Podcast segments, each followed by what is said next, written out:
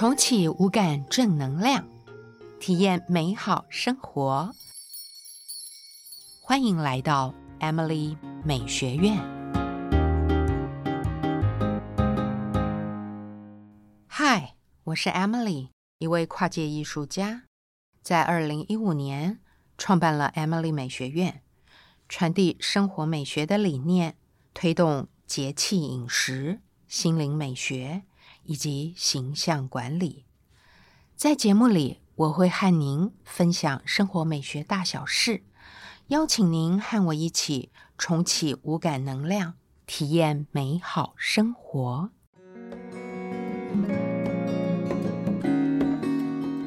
当二零一九年底疫情开始出现之后，这四年以来，我一直在思考人类文明进入一个什么样的状态。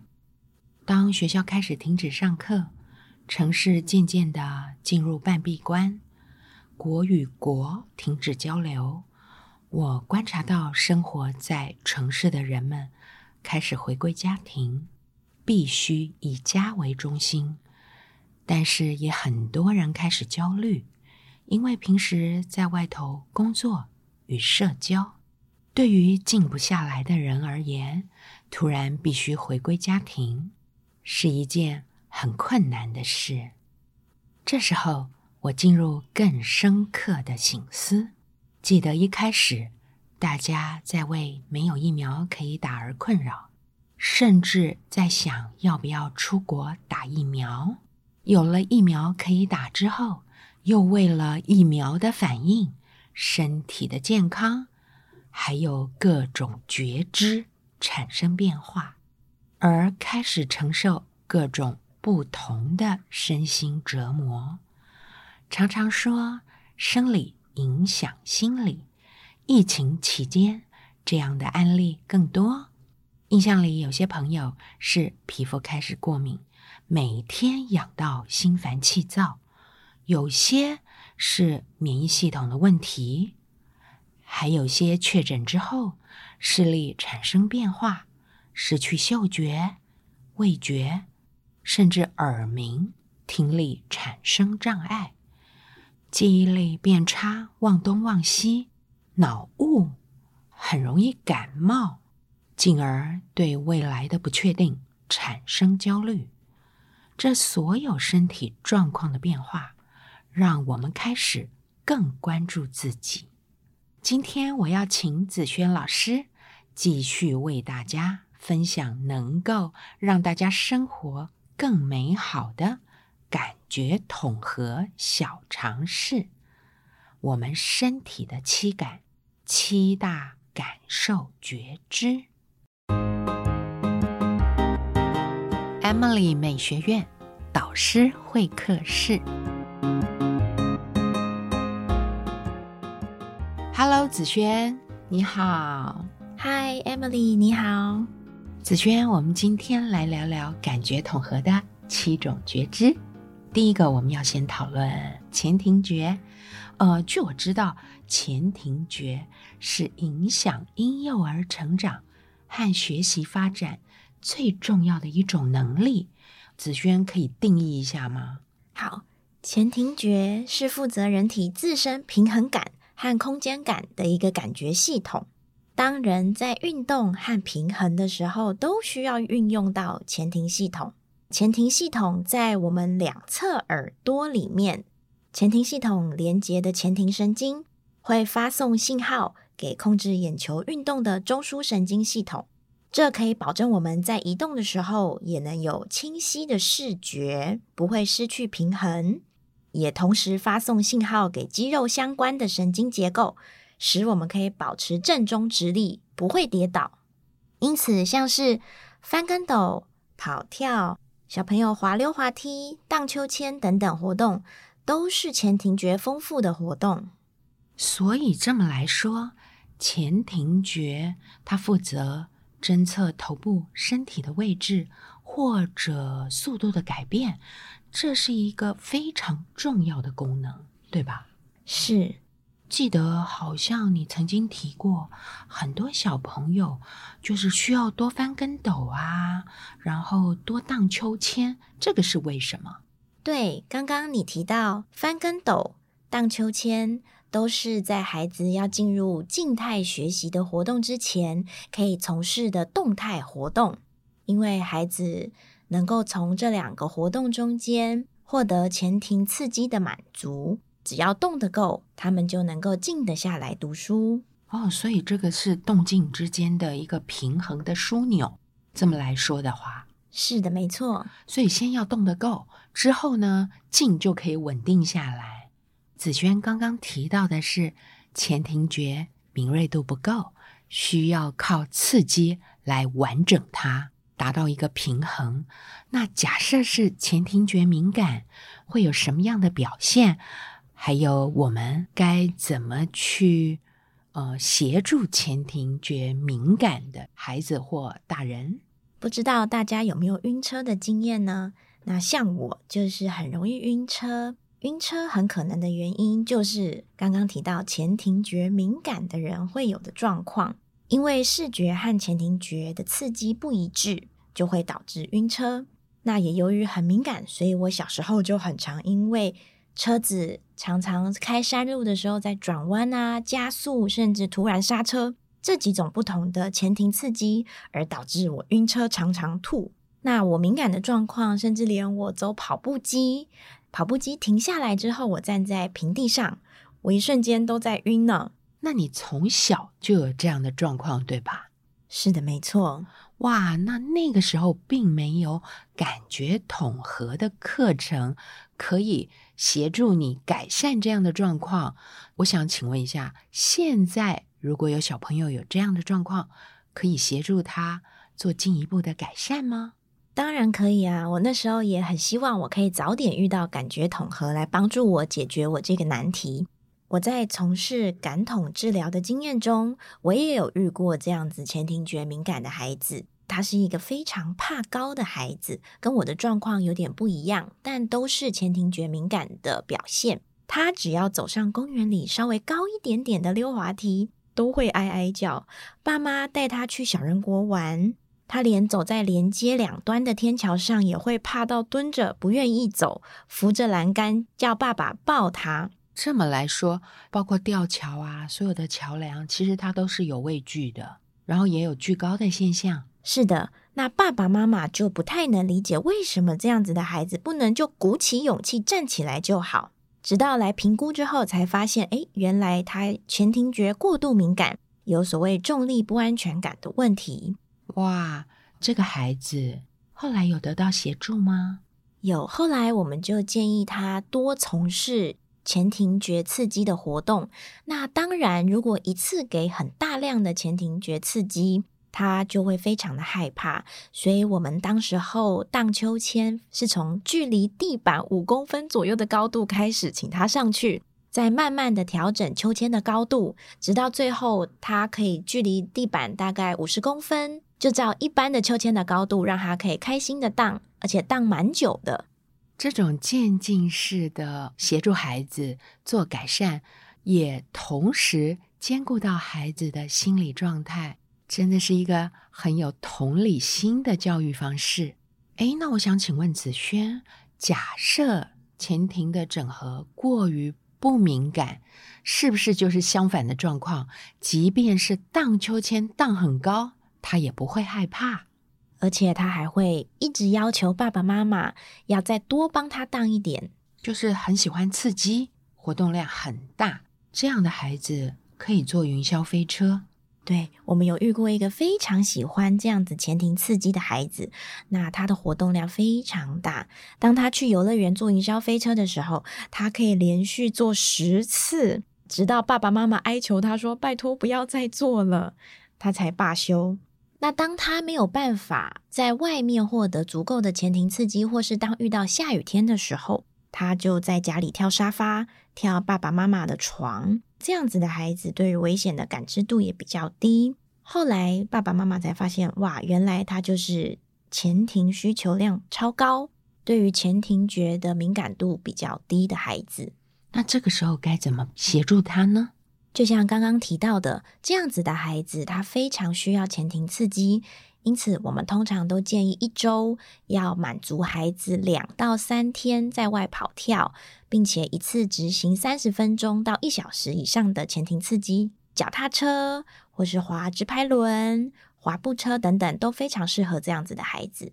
如果在家里，也建议爸爸妈妈可以放置一张跳床，让孩子在没有办法外出的时候，也能在家里适当的安全的场地获得前庭刺激。那我们把这个前庭觉的小常识做一个整理，无论是呃前庭觉敏感或者是不敏感的孩子，我们都是要给他刺激。敏感的孩子就是渐进式的刺激。不敏感的孩子就是大量的刺激，这样对吗？是的，没错。太好了。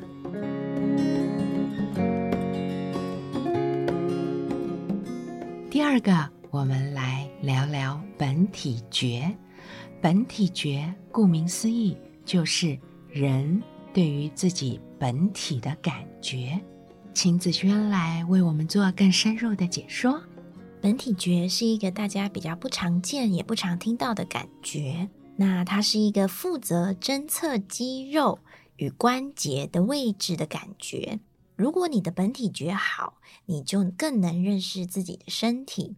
因为本体觉它的受气位在肌肉和关节里面，所以当你需要出力或是比较多伸展的攀爬，甚至推拉等动作，都会用到本体觉。那么，在一般的日常生活，有关于本体觉使用的例子，可以跟大家说吗？其实，我们时时刻刻都在使用我们的本体觉，像是我们要签名的时候，我们也可以不用张开眼睛就可以写下自己的名字。由于我们在签名的时候，透过不断的本体觉输入，我们已经能够用动作记忆来记下我们的名字。或是在黑暗中，我们能够运用本体觉前进，像我们晚上在上厕所的时候，能够摸黑就能够准确找到厕所的位置。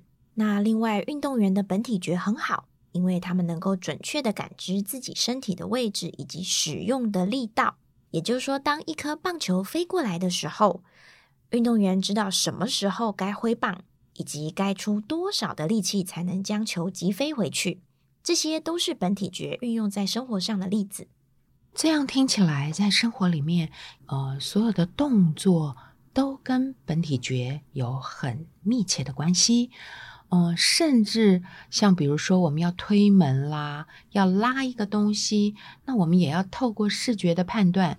所以，这也算是两个觉知之间的协调，对吧？是的，在做很多动作的时候。我们都需要许多感觉一起进来帮忙，所以这就是为什么我们需要了解每个感觉，并且练习感觉统合。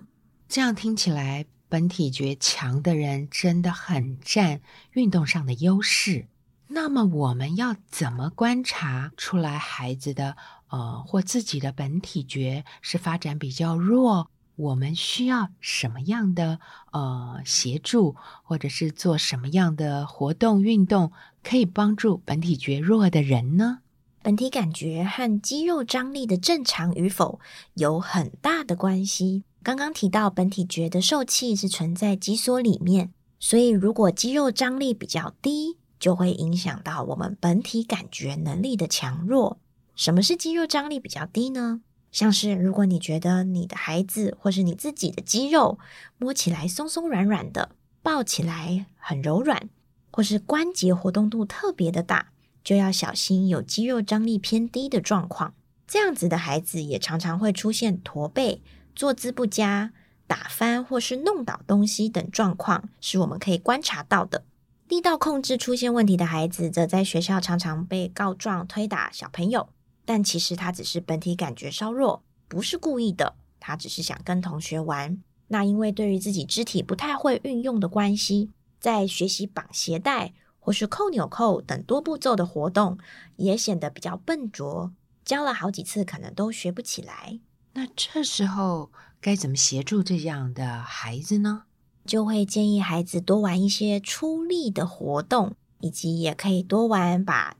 视觉遮蔽的游戏，纯粹练习本体觉的感知，像是关灯的游戏或是蒙眼的游戏，都能够培养良好的本体觉感知。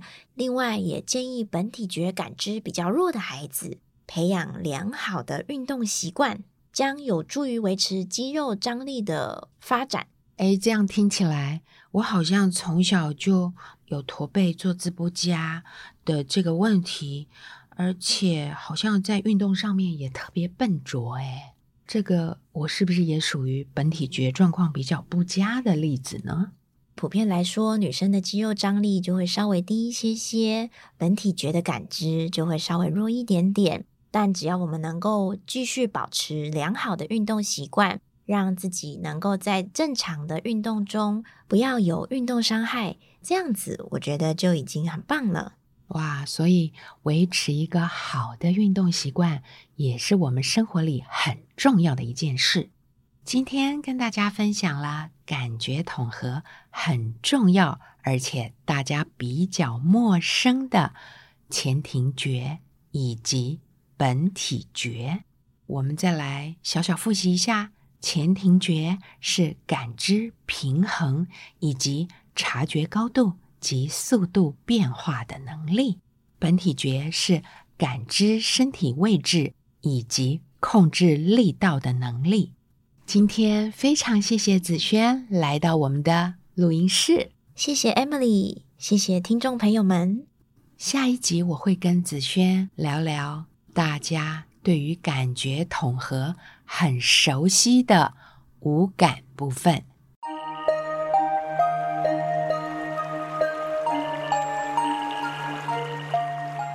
进入了十二月，节庆的氛围渐渐的浓厚了。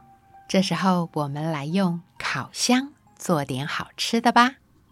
今天想要教大家做一道油封番茄烤小卷。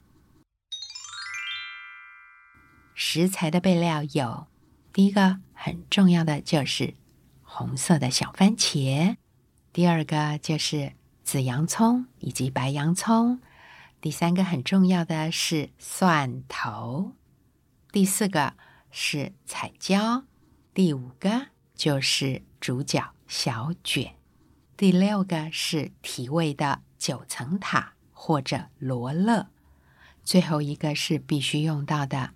橄榄油。接下来，我们来分享做法。第一个步骤就是要洗、要切，所有的食材都要洗净备用。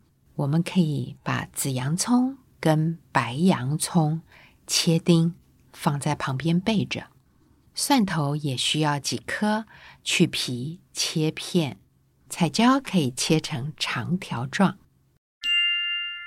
第二个步骤就是备，我们用热锅备过刚刚切好的洋葱与蒜头，在备的过程里面必须不断的翻炒，不要让洋葱跟蒜头粘锅。备到差不多，呃，蒜头与洋葱的香气飘出来的时候，就可以淋上一些橄榄油，把蒜头与洋葱。炒香，炒到金黄色。在炒洋葱与蒜头的同时，我们可以把剩女小番茄撒上一些海盐。我通常会把小番茄放在一个有深度的烤钵里面。另外，我们准备一个烤钵，可以放切好的彩椒，撒一些海盐。放进烤箱，烤番茄以及彩椒的烤箱温度是一百八十度，番茄可以烤到大约四十分钟，彩椒大约二十分钟就够了。小番茄最好的状态是皮已经皱皱的，有一点点呃缩水的状况，但是皮还没有破。当番茄来到这样最佳状态的时候，就可以淋上橄榄油，把小番茄油封起来，加入九层塔或者罗勒提香。油封番茄以及烤好的彩椒，可以先暂时放在烤箱中备用。接下来，下一个料理的步骤就是炕。我们把小卷洗净，锅热了之后，把小卷放入。这时候你会发现小卷好像在跳舞，可以加入一点米酒，或者是西式料理的白酒，将小卷炕到半熟。大家一定发现炕小卷的时候没有提醒大家要加盐，为什么呢？因为来自大海的小卷本身就自带甘甜与咸度。接着进入到。这一道料理最后一个步骤，就是我们要拿一个大的烤盘，油封番茄、彩椒还有小卷，均匀的放入烤盘。烤箱可以设一百八十度，大约十五到二十分钟。这道料理是我自己很喜欢的，嗯，节庆料理，尤其在西式节庆，比如耶诞节。或者跨年的时候邀请朋友来家里面开 party，这道料理很受大家的欢迎。提醒大家，在上菜之前，呃，这道料理已经具备了彩椒红色、黄色以及番茄的这个节庆的色彩。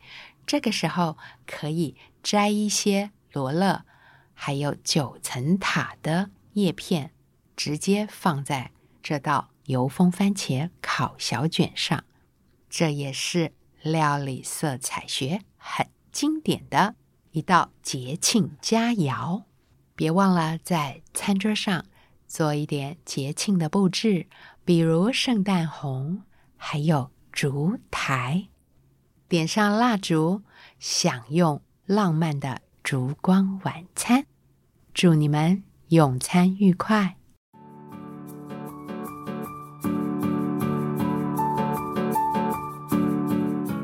以上是今天的分享，节目就到这儿喽。我是 Emily，今天要送给大家的正能量小语：世界上的灾难从来没有少过，为什么我们不多爱彼此一点？生活安康的我们能做些什么友善地球与众生呢？先送给大家三少。第一少少吃一点，让食物的生产少消耗一些地球的资源。